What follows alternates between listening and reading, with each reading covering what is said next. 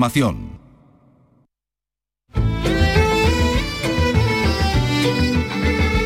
En RAI, Andalucía es cultura. Con Antonio Catón. Buenas tardes, hoy comienza en Sevilla la gira de los cordobeses Medina Azahara. Cada noche mi vida es para ti como un juego cualquiera y nada. Arranca esta gira, llegó el día, gira que va a recorrer 30 ciudades españolas, en la que presentan su nuevo álbum eh, para homenajear al grupo Triana versionando sus grandes éxitos con la producción del barrio. Un trabajo que se ha convertido en superventas en cuestión de semanas. Pero hoy además el patrimonio ocupa un lugar de excepción en este programa porque el gobierno andaluz ha anunciado que el patio del castillo de Vélez Blanco será reproducido. Una vieja reivindicación de la provincia de Almería. Esta joya del Renacimiento fue vendida y trasladada a Nueva York a principios del siglo XX, donde es una de las piezas principales de la colección del Metropolitan. Pues bien, hoy dos consejeras, la de Cultura y la de Agricultura y Desarrollo Sostenible, se han desplazado a Vélez Blanco para anunciar que el patio va a ser reproducido en mármol de Macael. Eh, va a ser así utilizando las técnicas de tres dimensiones, de 3D, y además ello va a permitir una fidelidad absoluta respecto al original, hasta en la más mínima grieta. 3 millones de euros va a costar y tres años de trabajos. Susana Martín Gijón, un referente ya en la novela policíaca, nos trae una tercera entrega de la serie protagonizada por una inspectora a la caza de asesinos en serie con Sevilla como escenario. Vicky Román, buenas tardes. No, pues no te escuchamos. A ver, intenta a ver si en aquel micrófono verde que tienes allí, porque es que este micrófono no, no funciona. A ver si ahora te escuchamos. Y tampoco. Bueno, pues nada, pues mientras tanto lo voy, lo a contar yo. o ven aquí, ven, ven, ven y lo cuentas en este. A ver. Susana Martín Gijón. Bueno, buenas tardes, ¿eh? y perdón. Después de Progenie y de Especie, llega ahora Planeta con la protagonista en una carrera contrarreloj para detener a quienes planean algo más allá de unos crímenes con una impactante puesta en escena. Un relato de suspense con el ecologismo, el cambio climático y la defensa del planeta como telón de fondo. Bueno, mientras vamos arreglando los micrófonos, Granada rinde homenaje a Mikhail Glinka, considerado el fundador de la música clásica rusa. Vivió en España entre 1845 y 1847 y también eh, durante ese tiempo estuvo cuatro meses en Granada. Hoy se ha descubierto una placa conmemorativa en el Auditorio Manuel de Falla de la capital de la Alhambra. Comenzamos con la realización de Ángel Rodríguez en la producción y auxilio también en estos momentos de Ray Angosto. Andalucía es cultura con Antonio Catoni.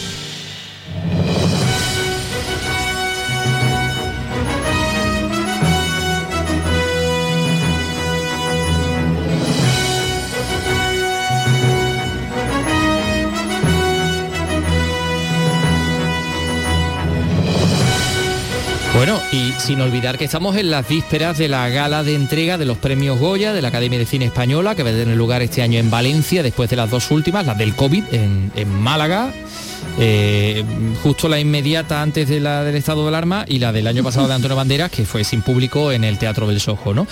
Eh, ya hemos visto que está prácticamente todo preparado en el Palau de las Artes y las Ciencias de, ¿En Valencia? de Valencia, ¿no? Y en esta ocasión, Vicky, hay una destacada presencia de Andalucía, ¿no? Sí, salen por lo menos 10 nombres ahí entre todas la- las categorías, y también categorías más, más técnicas.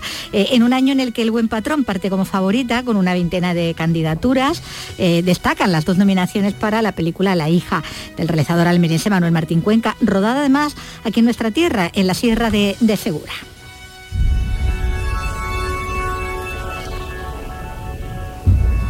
Irene se ha escapado. ¿Qué? Salió ayer y no ha vuelto. Quizá te esté buscando. ¿Por qué iba a querer hacer algo así?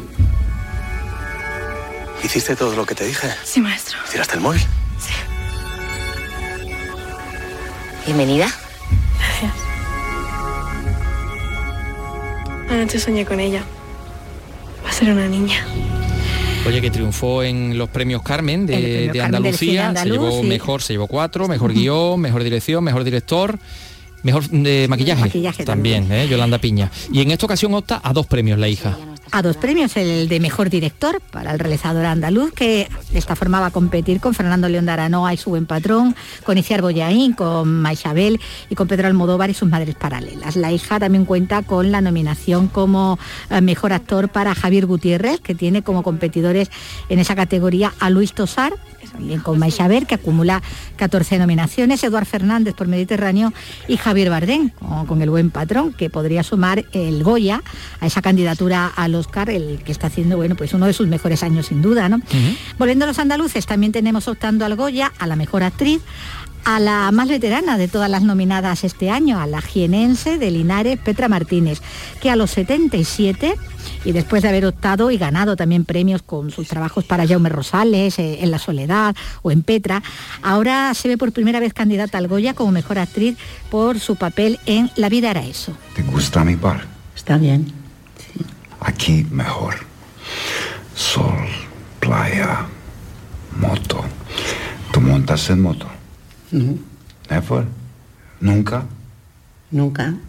Bueno, el director David Martín de los Santos, eh, casi almeriense de, adopción, sí. Petra Martínez, ¿no? Que se llevó el Feroz, el también, feroz, el, premio de la crítica eh, de mejor actriz. Él también el Carmen, el premio de Andalucía. No sé yo si los Feroz suelen ser anticipos. Como así, como se dice con los globos de oro de, los Oscars, ¿no? A veces sí se, se interpreta como tal, otra vez pues no se da las circunstancias, ¿no? Eso como, como todo. Sí puede ser un, bueno, una buena pista, ¿no? A la hora de, ver cómo, cómo salgo con, con los Goya. Decía que el director de, La vida era eso, David Martín de los Santos, eh, bueno, nacido en Madrid, pero criado en Almería, también consta en, al al premio al mejor director Nobel con esta historia casi de iniciación, aunque la protagonista sea septuagenaria, en ese viaje de reencuentro y descubrimiento con destino a la costa almeriense, ¿no? que es la tierra, como decíamos, del director, y por el que Petra Martínez compite por el premio, pues con Blanca Portillo, que parece la más clara favorita por, por Maisabel, eh, con Emma Suárez por Josefina, y también otra candidata con mucho peso este año por ser candidata al Oscar, Penélope Cruz, ¿no? por Madres Paralelas. También en el capítulo interpretativo destaca la candidatura de otro andaluz, del algecireño Manolo Solo, nominado como actor de reparto por El Buen Patrón y que además se lo va a disputar a otros dos compañeros de ese mismo elenco que están ahí también con él candidatos. No en toda la noche. Y me llama por la mañana para decirme que se ha quedado a dormir en casa de la hermana. Voy a casa de la hermana y me dice que está acostada, pero no me deja pasar a verla, que está dormida y ha dicho que no se la moleste. Su hermana, que no se soporta. No hagas nada. No, hables con ella. Dame el teléfono. Pues, eh, mira, eh, vamos a ver qué, pasa con Manolo Solo. Eh, hoy han podido hablar con él nuestros compañeros de Algeciras, nuestro compañero Nono Domingo. mira, esto es lo que les ha dicho. Manolo solo no cree que vaya a repetir galardón como hace cinco años. Lo que sí cree es que Miralles, el personaje que interpreta en El Buen Patrón, es alguien en el que mucha gente nos podemos reconocer. Su mano derecha y es una mano derecha que en cierto momento, que comienza la película con, con, un cierto atrofie, la mano derecha que empieza a fallar. Y si la mano derecha empieza a fallar, todo se tambalea y bueno, pues eh, provoca que, el patrón intente tomar cartas en el asunto a su manera. Alexis Morante, algecireño como Manolo Solo, también aspira a otro Goya, en este caso como director del documental Héroes, Silencio y Rock and Roll. Será su tercera nominación en un año en el que va a estrenar el próximo mes de mayo El universo de Oliver, su primer largometraje de ficción. Bueno, pues ahí están dos representantes del campo de Gibraltar, ¿no? Alexis Morante eh, ¿con, quién, Solo. ¿Con quién se disputa Manolo Solo? El, con eh, uno de ellos es el Sobugallo, el otro no recuerdo qué otro actor. Ah, ah Fernando Albizu. Y, del mismo elenco. Del mismo elenco, de, la de la misma película salen tres candidaturas, a mejor actor de reparto. Bueno, se da también en los Oscars, también se, está dando con el, el poder del perro, creo que es, creo que también tiene a, dos de los actores en la categoría de reparto. La de Camberbatch. secundario, sí. Eh, bueno, eh, tenemos más andaluces, ¿no? Tenemos más andaluces porque también es candidato el realizador sevillano Benito Zambrano, en su caso como mm, por el guion adaptado eh, co-guionista, ¿no? En este caso, de Pan de Limón con semillas de amapolas, porque bueno, firma ese guion adaptado de, junto a la autora de la novela, ¿no? De, Cristina Marco. Esta, esta otra película que se rodaba en Mallorca. ¿Vas a comprar la panadería de Lola? No. La he heredado. Abuela tenía el 20% de la propiedad de esta panadería. ¿Le puedo preguntar qué relación tenía nuestra abuela con Lola? Había trabajado de criada en su casa. Su familia de Lola. No, no la conocía de nada. ¿Hablaste con Cata? Bueno, a todas estas candidaturas, que ya hemos visto que son bastante, ¿no? Candidaturas andaluzas, también se puede añadir el, el corto Farrucas de, del andaluz y Ande la Rosa es otro de, lo- de los nominados. También eh, la de la cantante María José Yergo, por su canción para la banda sonora de la, la película Mediterráneo. Mediterráneo, sí, sí, la cordobesa. La cordobesa. Y también el grupo de Herbie Motoreta y Burrito Cachimba, que recordamos que aquí ya lo he dicho, hemos contado ya varias veces, que está nominado para el Goya a la mejor canción original por la que han compuesto para las leyes de la frontera. Sí, ayer hablábamos con, con Gringo y Vaca, Ujú. dos eh, representantes, dos, no, dos integrantes, dos miembros del grupo de Luis Motoreta Burrito Cachimba, que bueno, pues están ahí. eh, mañana estarán en, en. Valencia y, y no mm, nos adelantaban si en el caso de recibir el premio subiría uno, subirían todos, en fin, que no, que no, no querían decirnos. Pero yo que no hablen que- todos porque si no, no... Claro, Eso claro. tiene un tiempo.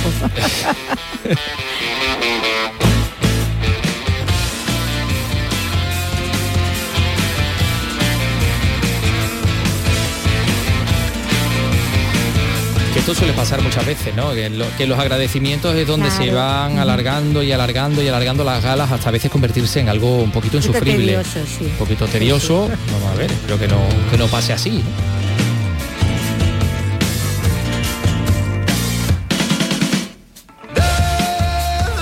Bueno, el tiene premio seguro es José Sacristán. Que nos recordamos eh, que se eh, va a llevar el claro, el premio, Goya el de premio Honor. Goya de Honor de José Sacristán y vamos a repasar su, su trayectoria. Bueno, pues eh, fíjate, hoy también hemos conocido, Vicky, que el gobierno va a aprobar el martes la ley del cine, que es una ley que equipara películas y series. Eh, lo ha anunciado el ministro de Cultura, Miquel Iceta. Ha dicho que se trata de una respuesta a las necesidades del sector porque la anterior ley era de hace unos 15 años y que las series no ocupaban el mismo espacio y entonces pues que se pedía esto, diversos agentes pues estaban pidiendo esta, esta equiparación, ¿no? Eh, decía textualmente, hay que adaptar la norma actual a la nueva realidad del sector audiovisual, creando un marco normativo moderno y duradero que abarque la diversidad y riqueza de la creación audiovisual y no solo cinematográfica. Y paralelamente también el Gobierno ha enviado al Congreso eh, el proyecto de ley general de comunicación audiovisual, que eh, lo que hace es transponer una directiva europea. Pero bueno, ahí todavía no sabemos un poco qué va a pasar, porque además el PNV ha presentado una enmienda de totalidad por entender mm, que eh, debe tener una, una redacción más equilibrada. Bueno, esto pues ya veremos por dónde, por dónde va. Vamos a hablar de música. 3 y 12 minutos.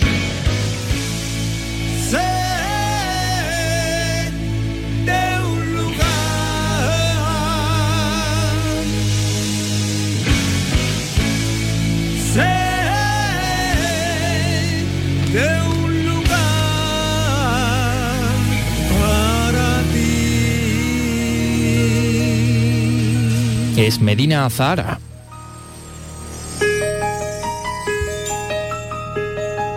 Abre tu corazón, que hoy vengo a buscarte, amor.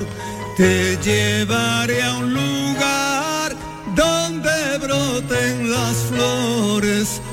amor.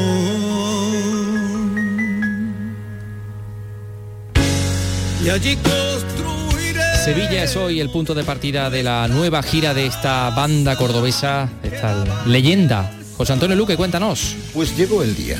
Arrancan en Sevilla la gira que recorrerá 30 ciudades españolas con su nuevo álbum en el que homenajean al grupo Triana versionando sus grandes éxitos. Nos lo cuenta el vocalista y fundador de Medina Zahara, Manolo Martínez. Bueno, nosotros simplemente hemos, hemos cogido los temas, los hemos arreglado de nuestra forma. Eh, también hay que, hay que agradecérselo a Celu, el barrio, que, que también ha hecho una producción eh, exquisita y, la verdad es que entre todos hemos hecho un disco maravilloso. Manolo Martínez, Paco Ventura y el teclista Manuel Ibáñez rendirán en Fibes un homenaje, el primero de los homenajes al mítico trío sevillano que marcó un antes y un después en la historia del rock español de los 80.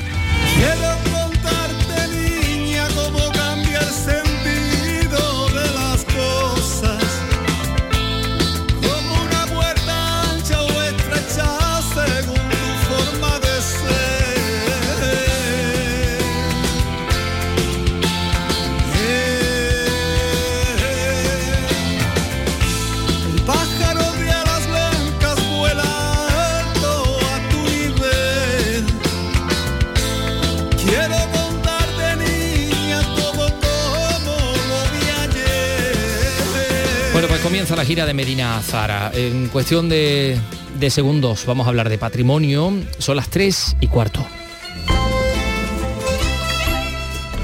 Andalucía es cultura. Con Antonio Catoni. El fútbol es muchas cosas, pero sobre todo gol. En Sevilla nunca ha estado tan cerca de pelear la liga. Y en la vigésimo cuarta jornada quiere golpear primero. Este viernes el Sevilla juega antes que nadie. Recibe en el Sánchez Pizjuán al Elche. Y vamos a vivirlo contigo en la gran jugada de RAI desde las 9 menos 20 con Jesús Márquez. RAI, Radio Andalucía Información.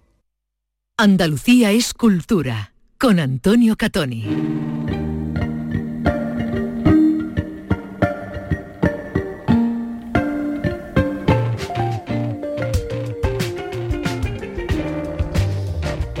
Vicky, tú has visitado el Metropolitano de Nueva York, ¿no?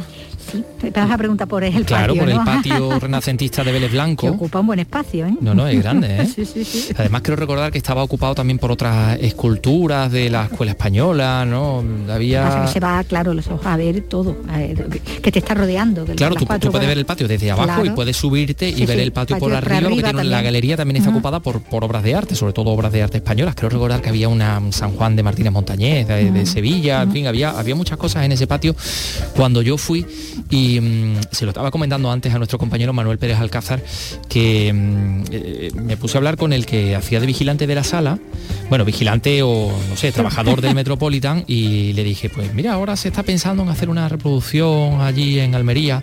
Y me dijo, sí, sí, but we have the real one. Nosotros tenemos el de verdad. Ya, Y encima chuleando. encima ¿no? chuleando, ¿sabes? Bueno, igual que tienen templo, edificio de verdad. lo que quieran, ¿no? Y monasterios, y Entero, claustros sí, y de todo, ¿no? De todo, absolutamente. Bueno, pues no sé. mm, ya era una reivindicación muy antigua de Almería, de la provincia de Almería y particularmente de la comarca de Vélez Blanco, que se hiciera una copia de aquel patio para que esté en el lugar donde estuvo el original. Y hoy se han desplazado la consejera de mm, Cultura, Patricia del Pozo, la consejera de Cultura y Desarrollo Sostenible, eh, Carmen Crespo, las dos han desplazado a Vélez Blanco para anunciar que se va a cometer este proyecto, que se va a invertir 7 millones de euros en la rehabilitación y la reconstrucción de este patio. Eh, tenemos que contar que, bueno, ¿por qué está el patio en, Nueva York? Fue expoliado, fue vendido eh, a principios del siglo XX eh, y, bueno, pues se encuentra en estos momentos en, el Museo Metropolitán, de donde lo más seguro es que no, no vuelva a salir y por eso la idea de, de recrearlo, de reproducirlo.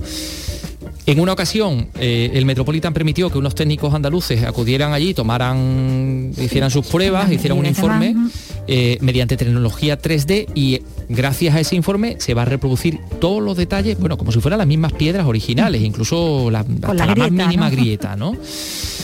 Mm, claro, aquí lo importante eh, también es hablar del tiempo. 35 meses, casi tres años para que sea una realidad este nuevo patio. Eh, que está incluido en un proyecto de rehabilitación integral, porque también está la rehabilitación del edificio y la iluminación del edificio. Bueno, esto José Antonio Fuente, nuestro compañero de Almería, nos lo va a explicar con detalle. El castillo de Vélez Blanco es uno de los últimos baluartes que autorizaron construir los reyes católicos. Su estilo renacentista lo hacen único en nuestro país. Situado sobre la montaña en la que se asientan las casas de Vélez Blanco, el castillo va a ser rehabilitado por completo. Se van a invertir casi 4 millones en la restauración, en la iluminación y en la recuperación paisajística del entorno.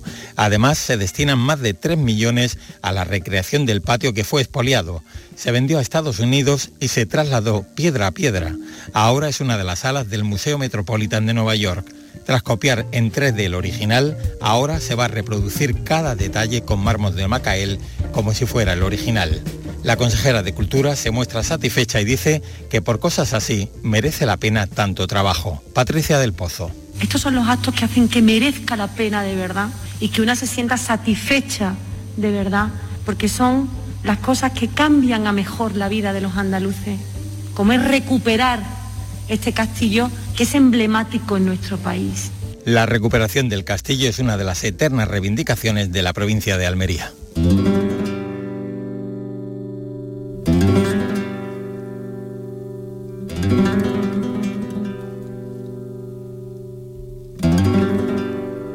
En 2023, mucho menos va a tardar el siguiente proyecto del que les vamos a hablar, que es el del Alcázar de los Reyes Cristianos de Córdoba, el de volver a abrir una puerta de acceso, una antigua puerta de acceso. Se ha presentado ese proyecto que va a reconciliar esta fortaleza palacio con el río porque es la puerta de acceso de poca barroca que daba efectivamente al curso del Guadalquivir y que hasta ahora pues ha estado cegada. Córdoba, Ana López. El nuevo acceso del Alcázar sustituirá al actual, que se habilitó en los años 60. Con el proyecto se recupera la puerta original a pie de calle, la puerta barroca situada en la vertiente que mira el río Guadalquivir. La actuación de restauración comienza el próximo lunes con la rehabilitación del paño meridional.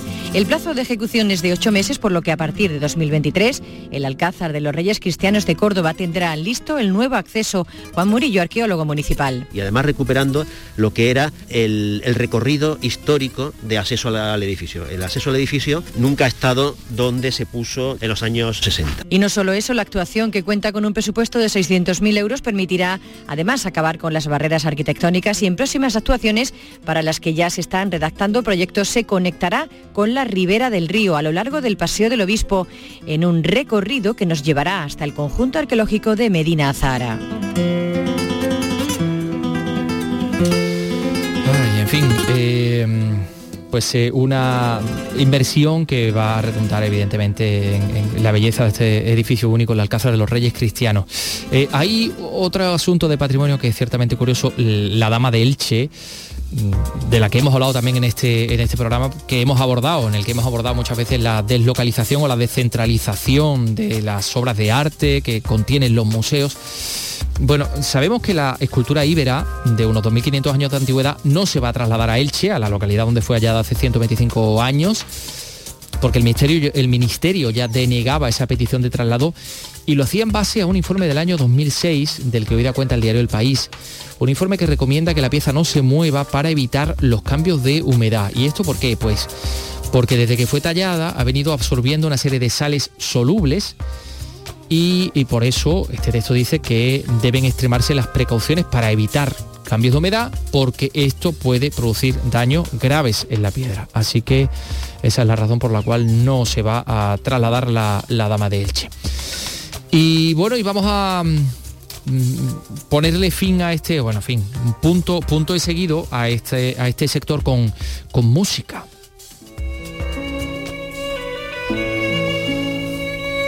Música que, eh, que tiene que ver con un nombre, con la música rusa, porque vamos a hablar de, de Mikhail Glinka, eh, considerado el fundador de la música clásica rusa.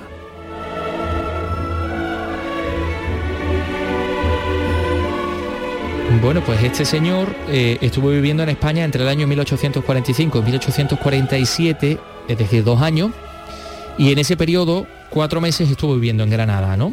Y hoy con la presencia del embajador ruso en España, Yuri Korchagin, se ha descubierto una placa conmemorativa de la estancia de Glinka en Granada.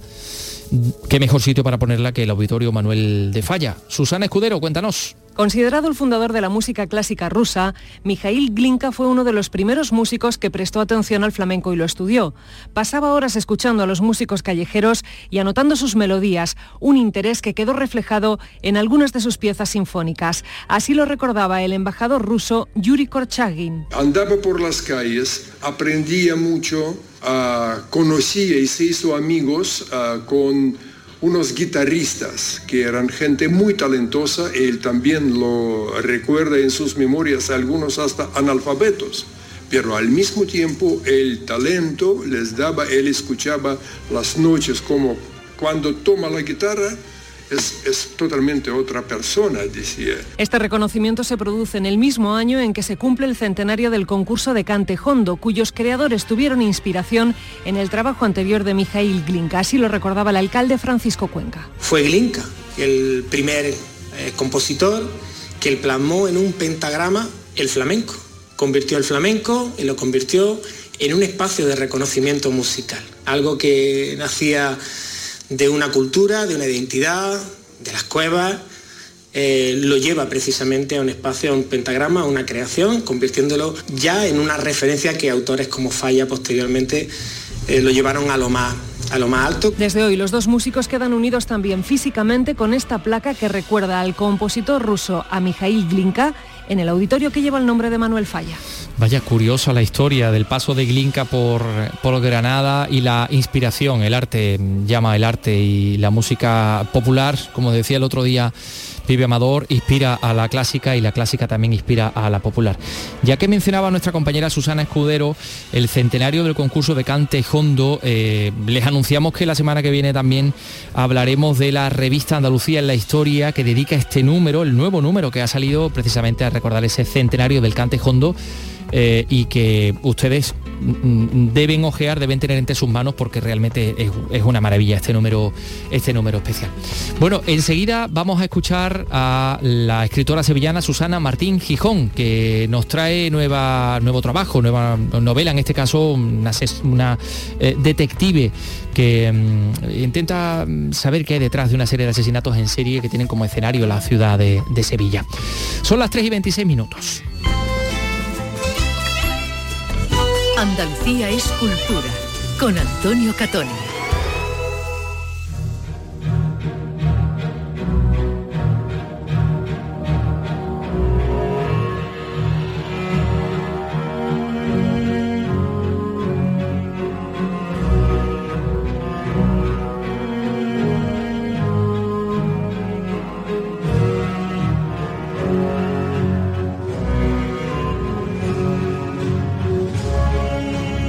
La sevillana Susana Martín Gijón se reafirma como una de las referentes actuales de la novela negra, con una nueva entrega, la tercera ya, de esa serie protagonizada por Camino Vargas, la terca y a veces nada empática inspectora de homicidios que investiga crímenes seriales con Sevilla como escenario. Una serie iniciada con Progenie, continuada con Especie y a la que ahora sigue Planeta, de la que ahora vamos a hablar con ella. Hola Susana, ¿qué tal? Bienvenida de nuevo. Hola Vicky, ¿qué tal? Un placer estar por aquí. Bueno, y ahora presencial, ¿no? Porque en la segunda tuvimos el coronavirus de por medio. Segunda teléfono y, nunca es lo mismo, se echaba de menos. Sí, bueno, aunque las tres novelas se puedan leer de forma independiente, que, es bastante posible, esta última, Planeta, sí que tiene conexiones con la, con la trama de la anterior, con Especie, con una serie de nuevos crímenes en los que planea la sombra del otro caso, aparentemente resuelto. De hecho, la acción se desarrolla muy poquito tiempo después, ¿no? Ha transcurrido poco tiempo desde, desde la segunda, ¿no? Sí, sí, apenas, apenas semanas, aunque el tiempo ha cambiado mucho. Sí, hay que lo veremos, lo vamos a ver, todo ha cambiado mucho. Pasamos de, unas olas de calor insoportables a, Una lluvia un temporal. Sí, sí, sí, pero han pasado apenas semanas y todavía estamos arrastrando un poco las consecuencias, las secuelas de, especie. Bueno, como decimos, ha pasado muy poco tiempo desde la historia anterior, eh, pero sí que ha habido también muchos cambios, no solo meteorológicos, empezando con el hecho de que Camino, ya no vive sola con, sus hormigas, que era sus únicas mascotas, eh, sino que ahora, bueno, comparte su, vida con su antiguo jefe y amor secreto, a, que, a quien más le está costando asumir ese cambio, ¿no? Porque para él sí que se produce un, cambio muy importante, vital. Sí, sí, sí, es curioso, ¿no? Toda la vida deseando algo y cuando por fin lo consigues, pues resulta que igual hay cosas que, no acaban de encajar del todo por las circunstancias, ¿no? Una cosa es como, no, como idealizamos, como no, nos imaginamos el, futuro y cuando ese futuro soñado llega, pues hay cosas que, bueno, pues eso, ¿no? Que reencajar ese puzzle, hay que recolocarlo un poco. Y a Paco Arenas, pues vamos a tener ocasión de, conocerle un poquito más que en anteriores entregas, ¿no? En la primera estaba en un hospital, era, estaba en coma. Era, estaba en coma, era difícil era sacarle prácticamente. Y bueno, y en la segunda un poquito más le conocíamos, pero ahora es uno de los personajes que, más se van a desarrollar y, personalmente que más he disfrutado, aunque su situación no es que sea la, más agradable de todas.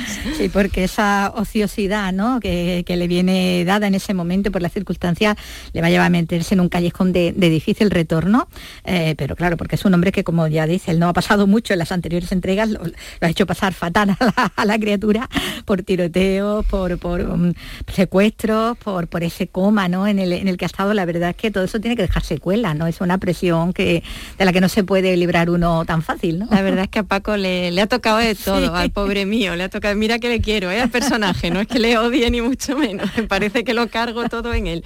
Bueno, pero sí es cierto que, que en especie tuvo determinadas circunstancias y, y ahora en planeta pues no, no específicamente relacionadas con el caso, pero también, también se va a encontrar con, le vamos a poner en esas situaciones límite en las que hay que poner a, los personajes de una novela, ¿no? A ver por dónde salen. Para que crezcan también, ¿verdad?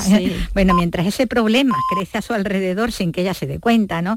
Eh, Camino se va a ver sumida en este otro nuevo caso, totalmente, bueno, sobre todo totalmente por él, ¿no? Le dedica todo, todo, todo su tiempo. Eh, de nuevo ante una serie de asesinatos truculentos, con una puesta en escena, con unas performances, con, con mucho mensaje oculto, ¿no? Bueno, oculto o evidente, ¿no? Bueno, el trasfondo yo creo que, que, está bastante claro, ¿no? Ya aparece en el título del libro, Planeta. En, la propia fotografía, ¿no? Que le ilustra, ¿no? Esa pelota de golf negra y sangrando, ¿no? Sí, porque comenzamos en, un, campo, de... golf, pero también esa pelota simboliza el propio planeta, ¿no? Ese planeta herido, que es eh, el tema de fondo, el cambio climático, el trato que le damos al planeta, al hogar que nos acoge, ¿no? Si, si en especie el, fondo era el, trato que le damos a los animales, pues aquí eh, vamos un poquito más allá, exactamente, sí, sí, sí. Bueno, en una Sevilla, como decíamos, que lejos de ese calor asfixiante, ¿no? Que aparecía en las otras entregas, en las otras dos eh, historias, sufre aquí una pertinaz lluvia, incluso inundaciones, porque bueno, como decíamos, el cambio climático está ahí con todo el protagonismo que adquiere, ¿no? En esta, en esta trama y esas complicaciones que se van a dar en la ciudad, como se darían en otras muchas, ¿no? Eh, se va a cebar además con los más vulnerables, ¿no? Que es lo que suele ocurrir, que son las, las primeras víctimas, ¿no? Las principales, ¿no? Sí, sí, sí, claro. Al final, eh, los más vulnerables tienen las de perder eh, en todas las situaciones, incluidas estas situaciones pues meteorológicas, ¿no?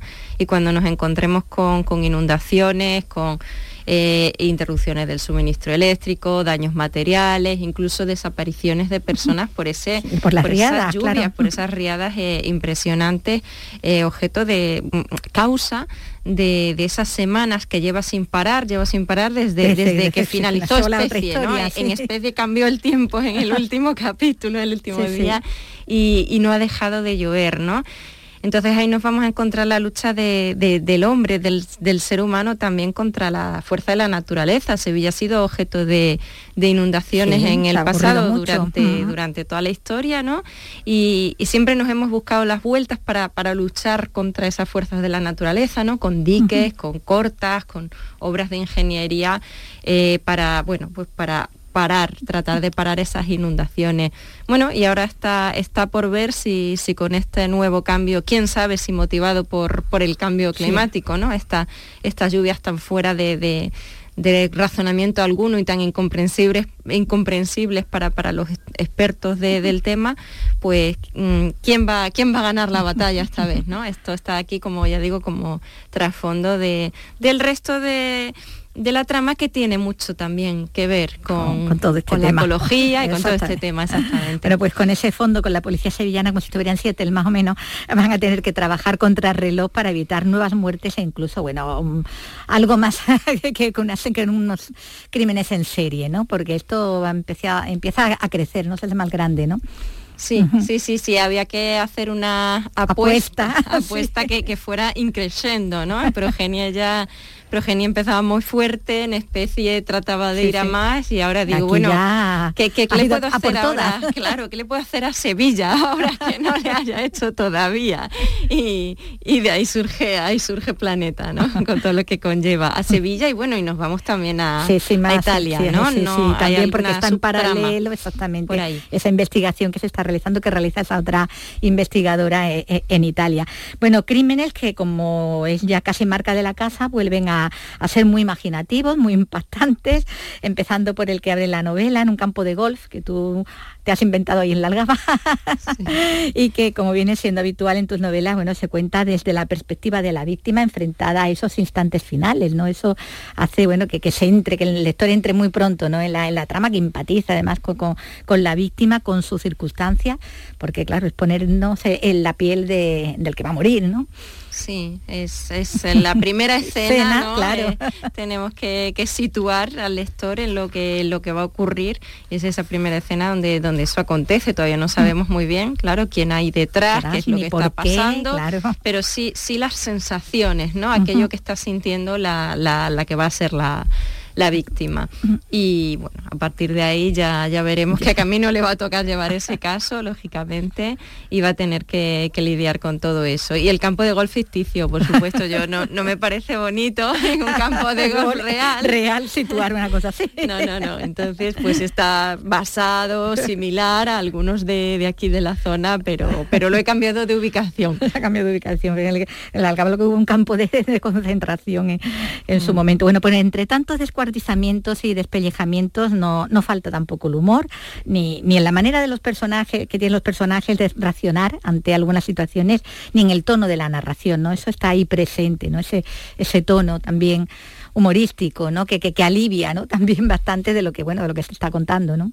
Eso no, a eso no renuncia. No renuncio, no renuncio yo. A mí es algo que me gusta mucho encontrar como lectora. Creo que cuanto más fuerte sea el tema, con más razón se puede aligerar con una sonrisa. Y además yo creo que ya es un sello ¿no? de, la saga de Camino y que a muchos lectores pues me, hacen llegar que, que les encantan esas sonrisas ¿no? de, vez en cuando. Así que sí, además Camino lo da, mucho pie para eso, con su forma de ser. Da juego, da juego, sí. Bueno, hay también guiños, hay por ejemplo cómplices con Carmen Mola, el más evidente, eh, bueno, ahí en ese momento en el que se citan sus libros frente a los clásicos entregados a un preso en la cárcel con títulos de luego poco oportuno, Crimen y Castigo, Cien años de soledad, Las mil y una noche, vamos, eso no anima a un preso a ponerse a leer. Y pobre Fito, que, es otro de los personajes, el subinspector del grupo de homicidios que he tenido ocasión de desarrollarlo más, mucho, claro. mucho más. Y bueno, sí, lleva a su hermano, que, que está en la cárcel, le lleva una serie de libros para que se le pase el tiempo más rápido pero es verdad que los títulos, aunque sean clásicos, en sí el título no motiva mucho al que no tiene más datos. y que está encerrado, ¿no? Como es su, como su caso. Bueno, sí notamos mucho protagonismo de, del resto de... menos protagonismo, quería decir, ¿no? Del resto de los compañeros, como había en otras, en las entregas anteriores, eh, hay menos presencia de sus tramas personales, de las que había también en las otras historias, excepción, como dices, bueno, de, de la comisaria Mora y de Fito, sobre todo Fito eh, que está viviendo una situación que daría casi para otra novela, ¿no? De hecho, ¿no? Sí. se mete en una que va enredando, enredando, enredando, ¿no? Fito ha crecido mucho. A mí algo que, me encanta, que, que da, la, da, la, posibilidad con, con las sagas, es introducirte a, veces en unos personajes, a veces en otros, o sea, desde Progenie conoces a ese grupo de, homicidios, sus cabezas, sus familias, un poquito, pero claro, si nos metemos en todo eso, perdemos agilidad. Claro, es un thriller, tiene que ir rápido y la trama es lo principal. Así que a veces me puedo meter un poquito más con Lupe, otras veces con Pascual, y en este caso pues le ha tocado a Fito, le ha tocado a Paco también, a Paco Arenas, y, por supuesto a Bárbara que está, está al otro lado, está en Italia, pero que también vamos a tener oportunidad, ya hizo un, cameo, una aparición muy pequeñita en verdad en, especie, y ahora la, vamos a conocer mejor. que también está pasando, bueno, pues por un momento también eh, complicado y de, y de cambio. Bueno, y entre los personajes que aparecen nuevos, ¿no? Pues, pues podemos destacar ese bailador de flamenco, de tabla los gallos, un mundo este del flamenco en el que la que se introduce es Lupe, eh, una de las colaboradoras de Camino, porque la inspectora sigue con la salsa, sí, la salsa con la que puede flamenco manda Lupe. exactamente, eso no, no lo controla demasiado, ¿no?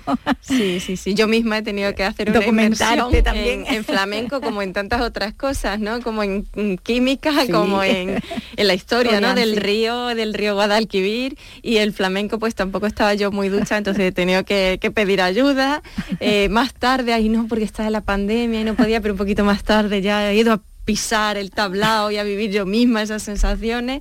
Y, sí, bueno, estamos en Sevilla un poquito, ¿no? Asomarse al flamenco, está muy bien. Con los turistas, pero allá que vamos. Bueno, eh, te tomas tus licencias literarias, ya lo hemos dicho, no solo por eso del campo de golf, que decíamos, también porque, bueno, incluso pones al frente del gobierno español a una mujer, en el momento en que se cita la presidenta del gobierno. También aparece el coronavirus, ¿no? Como que ha pasado, se habla de la primera ola, ¿no? del coronavirus. Sí. Eso también se cuela ahí. ¿Hay alguna mención? Porque yo creo que ya en el momento en el que estamos, seguir haciendo como si no pasara nada. Tampoco seguimos sin saber hacia dónde va esto muy bien, sigue habiendo mucha incertidumbre. Yo al principio no era muy eh, no estaba muy a favor de meterlo dentro de la narración, pero yo creo que a estas alturas es casi Inevitable, es lo lógico, claro. casi inevitable, alguna, alguna mención sin más a eso que, que hemos vivido, ¿no? También es inevitable, bueno, la- la- el protagonismo, la presencia, omnipresencia de las redes sociales están ahí, ¿no? La fuerza que, eh, que tienen y, y una cuestión como es la concienciación de los jóvenes con el ecologismo, con la protección del planeta, ¿no? Que se, que se está dando, bueno, todo el movimiento este de Greta, ¿no? Eh, que viene desde ahí y cómo, bueno, se van implicando también cada vez más, ¿no? Sí, son dos temas que, que están muy presentes en, la- en el momento actual que vivimos y, y mi, mi denuncia, o más que mi denuncia, mi retrato social siempre se nutre de, de eso, ¿no? De lo que, de los principales temas de nuestro tiempo. Entonces, aunque ahora el foco esté puesto en el planeta, pero, pero las redes sociales también tienen una parte importante porque e, es otra cosa que no podemos obviar. O sea, desde que nos levantamos por la mañana, ¿quién no pone el despertador ya en el móvil?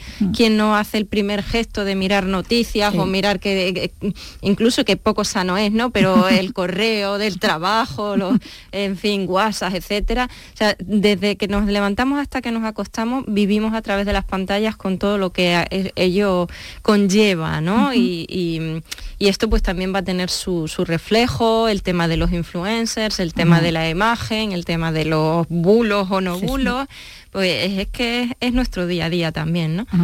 Bueno, hay reflexiones, muchas reflexiones ahí a- a- al hilo ¿no? de, de- de la trama policíaca eh, que, que- que centra la, la historia.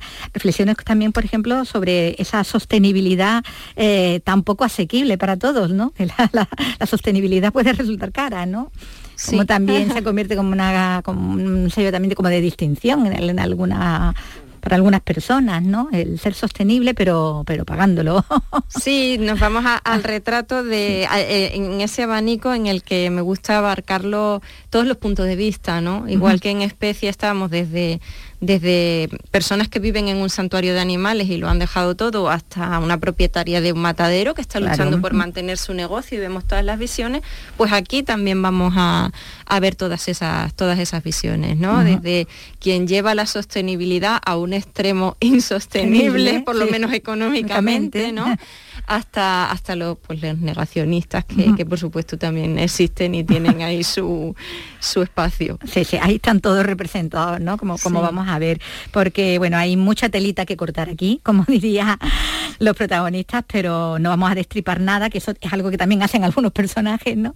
Y bueno, como se trata de una, de una trama de novela negra, tampoco se pueden ir dando ahí demasiados datos. Eh, sí que vemos que bueno que esto mm, tiene continuidad no tú misma lo estás lo estás adelantando. Esta tercera le tiene que seguir una cuarta. No sé cómo va el tema cómo lo lleva ya de adelantado. Aunque ahora mismo bueno todo esto es estar con esta que ya va por la segunda edición que, que está Sí. funcionando muy bien no Sí, sí, salió la semana pasada el libro y, y ya está en segunda edición, o sea que eso es algo que es muy buena señal, a mí me crea personalmente Claro. un poco de vértigo, ¿no? Es casi, casi mareante eh, que en redes toda tanta gente esté etiquetando el libro, ya lo tengo, ya lo tengo, ya lo tengo, ¿no? Y, y luego las primeras sensaciones que también están siendo muy buenas, así que eh, por ahí feliz, ojalá que, que lo siga disfrutando mucha gente. Y, y bueno, pues como hay un final un poco especial que no vamos a descifrar a- aquí, que no vamos a desvelar, pues a partir de, de ahí ir a, ir a la cosa. Hay, hay lectores con diferentes lecturas, vamos a decir, de Sí. ese final, Ah, por, lo, sí. Ah. por lo cual la cuarta puede ir Entonces por muchos sitios. más abierto todavía Puede ir por, mucho, por muchos sitios y, Sí, puede y en, su momento, caminos, ¿no? en su momento lle- llegará, claro no, que no tardaremos mucho, ¿no? No, no tardaremos No, va a hacer esperar demasiado, ¿no? Siempre, para algunos siempre es demasiado porque se la leen en dos días. Yo tardo claro. mucho más en escribir, pero, pero sí. Bueno, pues esto es lo que lo que nos cuenta y hasta dónde nos va a contar Susana Martín Gijón de, eh, en su novela Planeta, que publica Alfaguara en su serie negra, y, y que bueno, que tanto se, se disfruta como, como las anteriores, eh, con Camino Vargas, con esa protagonista. Pues muchísimas gracias, Susana. Y ya, bueno, pues hasta la próxima. A vosotros, Vicky, un placer. Aquí estaremos en la próxima. Aquí te esperamos. Andalucía es cultura con Antonio Catoni.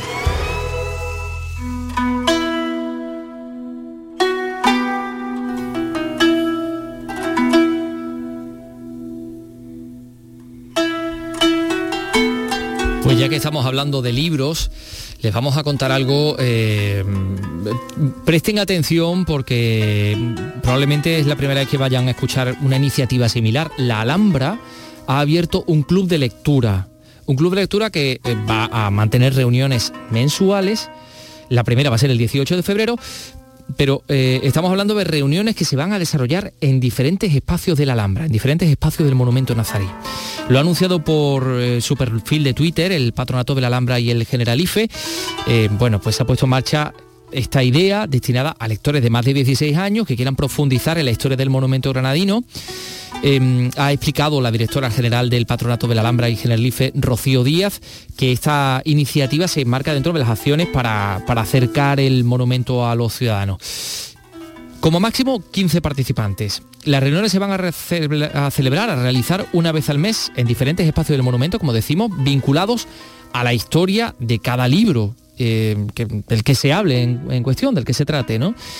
Y bueno, pues eh, va a haber una primera sesión de presentación el 18 de febrero a las 5 y media de la tarde en las casas de la Mimbre, de la Alhambra.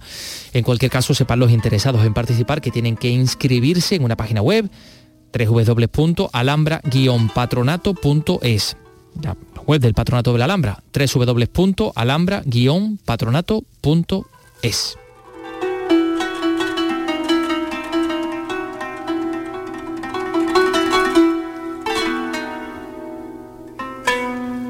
Bueno, y una mm, mala noticia eh, para los eh, amantes de, de una figura como Lola Flores.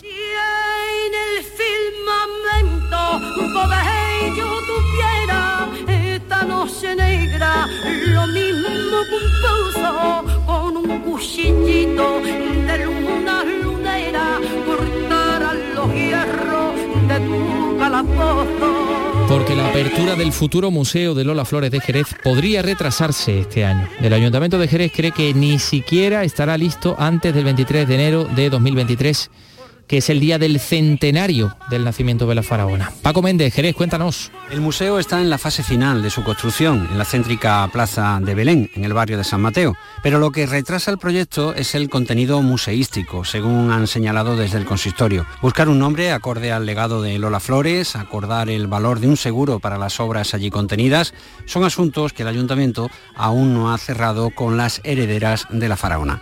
Mamen Sánchez, alcaldesa de Jerez. A nosotros, bueno, pues lo que nos gustaría es que llegáramos a los 100 años de Lola Flores con aquello abierto, pero son muchas puntuaditas, luego lo, eh, el seguro, el traslado de piezas y todo eso ahora mismo se está estudiando y luego tenemos que hacer también la contratación de lo que es el relato, ¿no? ¿Qué relato va a tener el museo? ¿Qué mensaje tiene que llevar el museo? Y con las piezas del inventario que, que se haga, pues cómo se va a ir adaptando ese museo. Además, aún se trabaja en la digitalización de contenidos y en la búsqueda de patrocinadores. Todo esto hace temer que no pueda estar abierto para el día en el que Lola hubiera cumplido un siglo, que será el 23 de enero del año que viene.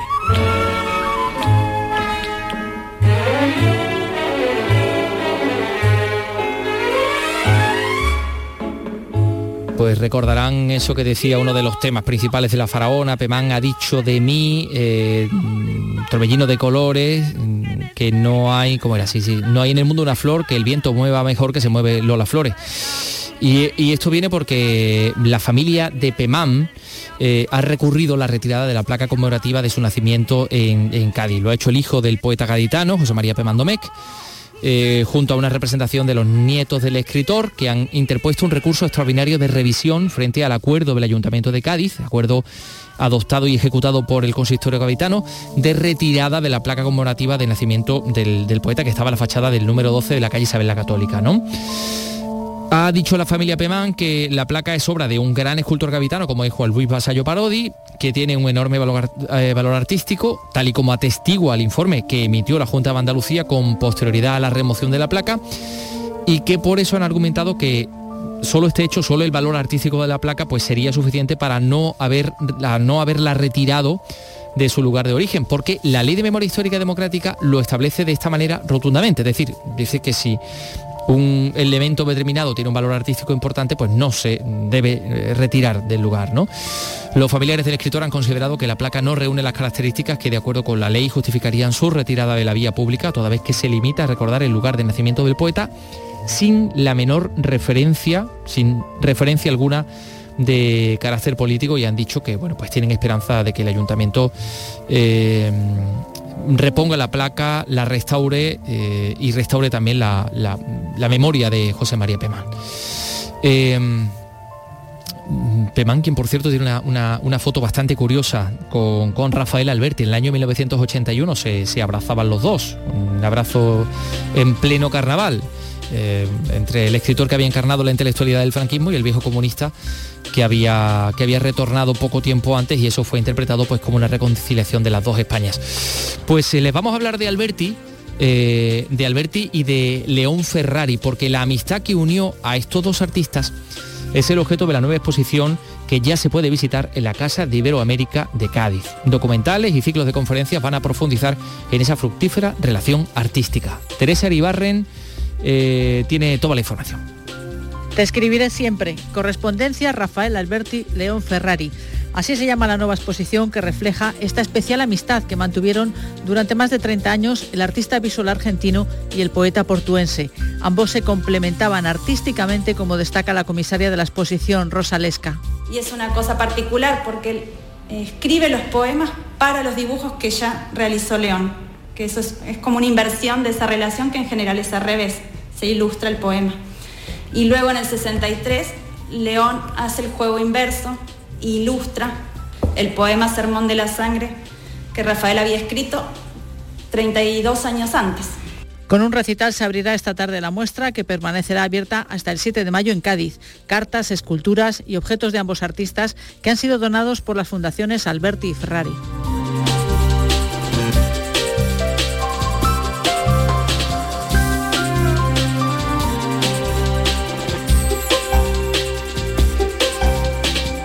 Acabamos de conocer que la Feria Arco Madrid 2022 volverá a sus fechas habituales este mes de febrero. Se va a celebrar del próximo día 23 al 27 en IFEMA Madrid. Bueno, pues tras la excepción que supuso la anterior edición en julio del año pasado debido a la pandemia y se va a celebrar con un riguroso protocolo. Ha dicho la directora de la feria que van a volver al espacio que históricamente ha ocupado con, con la fecha de siempre, en febrero que después de lo que ha pasado, pues esto ha hecho a la organización pensar mucho y va a ser una feria un poquito más pequeña, pero que se quiere volver a la, normalidad en el trabajo. Sabemos también que, bueno, pues va a haber em, eh, un programa, un comisariado Arco 40 más 1 aniversario, que va a incluir una selección de 19 galerías que han sido relevantes en la historia eh, de la feria y, bueno, pues en esta, por ejemplo, en este programa van a estar eh, galerías o nombres como mm, Juana de Ispuru, como Leandro Navarro o como Giorgio Persano. Eh, van a estar presentes en esta sección concebida como una especie de museo imaginario dentro de, de, Arco. Bueno, lo importante es que Arco regresa 23 al 27 de este mes de febrero. Mientras todo se está preparando en Valencia para la mm, Gala de los Goya en el día de mañana, por cierto, hoy Mariano Barroso ha dicho que la industria del cine aporta riqueza, identidad, marca España, que eso hay que valorarlo. Ha defendido también la libertad de expresión, cómo vamos a estar a favor de la guerra, ni en Ucrania ni en ningún sitio. Declaraciones hoy eh, de Mariano Barroso en Valencia, pero hoy también nos vamos a acercar a, los estrenos, a los estrenos que tenemos en, cartelera. Mm, eh, Vicky, ¿tú has echado un vistacito?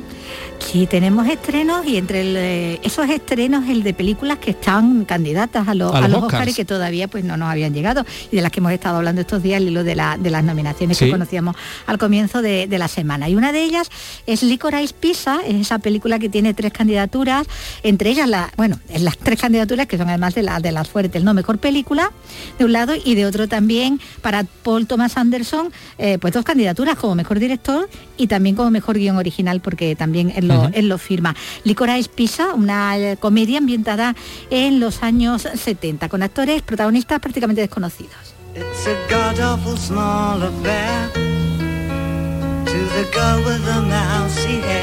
Un día me casaré con esa chica.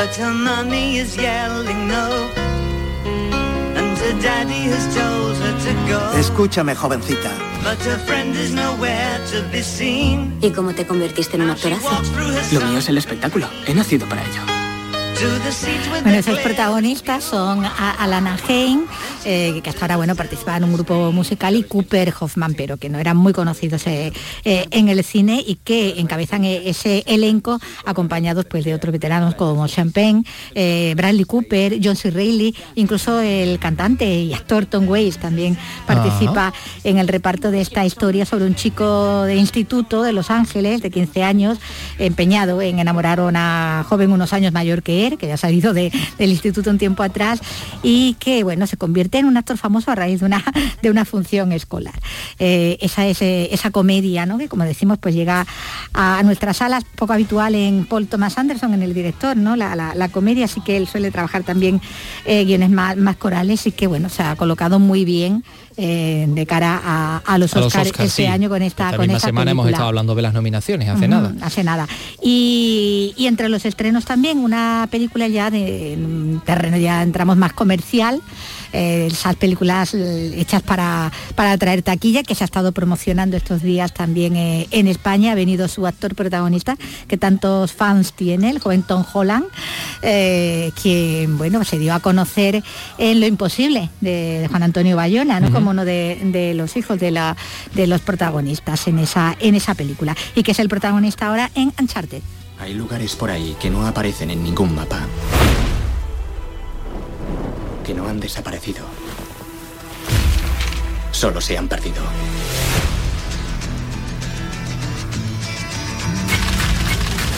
Eh, chaval, ¿no eres muy joven para ser barman? ¿No es muy viejo para el baile de instituto? De todo lo que hay aquí, ¿por qué el mapa? Siguiendo esta ruta, Fernando de Magallanes quiso dar la vuelta al mundo. ¿Sabes de historia? Es el mayor tesoro no encontrado. Hombre, con todo lo que hemos dado con el No, año Magallanes. Como para no saberlo. Vamos, tiene que saberlo Bueno. hasta el prota de esta película Claro. sobre un joven ladrón que es reclutado por un veterano cazatesoros, el joven Stone Holland, que hemos dicho, el veterano Mark Wolver. En esta película en la que también está nuestro malagueño universal, Antonio Banderas. Ah, también está aquí. Participa en esta en esta película. Y tiene que ver con el tema de las cazatesoros, de los, de los cazates, sí, de los que buscan tesoros. los galeones españoles hundidos y tal, ¿no? de todo, de todo, de todo ahí en esta, en esta historia. Y también hay un documental, no quería terminar sin, sin citarlo, El viaje a alguna parte, que ya con el título nos está remitiendo al viaje a ninguna parte, Fernando Fernán Gómez, Sí. a sus actores. Bueno, porque este documental es de Elena Llanos, que es la nieta de Fernando Fernán Gómez y de McQueen, y que ha rodado bueno en la propia casa de, de- de- de sus abuelos en Algete, eh, y do- por donde bueno aparecen también en este documental eh, Sacristán, José Sacristán, Juan Diego, Oscar Ladoire, eh, uno mezcla entre la realidad y la ficción, ¿no? sí, sí. dedicado a Que tiene buena pinta, ¿no? Bueno, pues gracias, Vicky. Eh, bueno, esto es algo muy concreto que va a ocurrir en, en- en un pueblo también eh, concreto, como es Bonares, en la provincia de Huelva. Hay un ciclo de proyecciones y, y, bueno, también queríamos recoger esta información que ha elaborado Alberto Velapuente. En las Cuéntanos. proyecciones de esta edición se podrán ver películas que han participado en los certámenes de cine más importantes de nuestro país. Juan Antonio García, alcalde de Bonares. de los premios Goya y de todas las películas de- del Festival de Cine Iberoamericano, de todas las películas que se iban eh, produciendo y que se iban eh, viendo en, en los distintos cines También se ha presentado esta mañana en la Diputación de Huelva Bonarexpo, un ciclo de exposiciones donde se representan diferentes disciplinas artísticas. Juan Antonio García. Bueno, Bonarespo, sin embargo, es una novedad que incorporamos hace aproximadamente ocho años, donde aquí sí que intentamos de ahondar en muchas más disciplinas dentro de la cultura, ¿no? Estas son las ofertas artísticas de Bonares que comienzan este fin de semana. I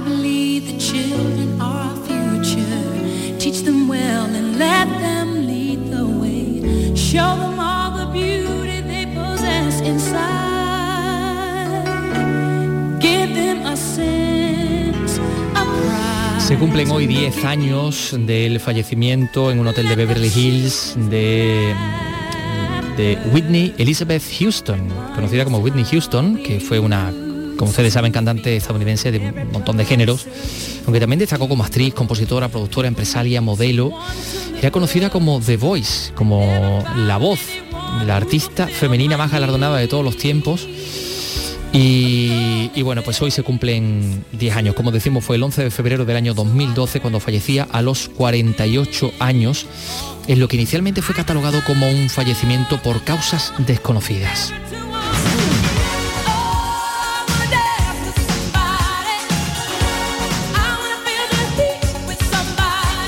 Así que nos vamos a acordar de ella con este I Wanna Dance With Somebody, que, que fue uno de los primeros éxitos. Eh, Vicky Román, que tengas buen fin de semana. Igualmente, Y que bailes mucho Whitney Houston. Adiós, adiós.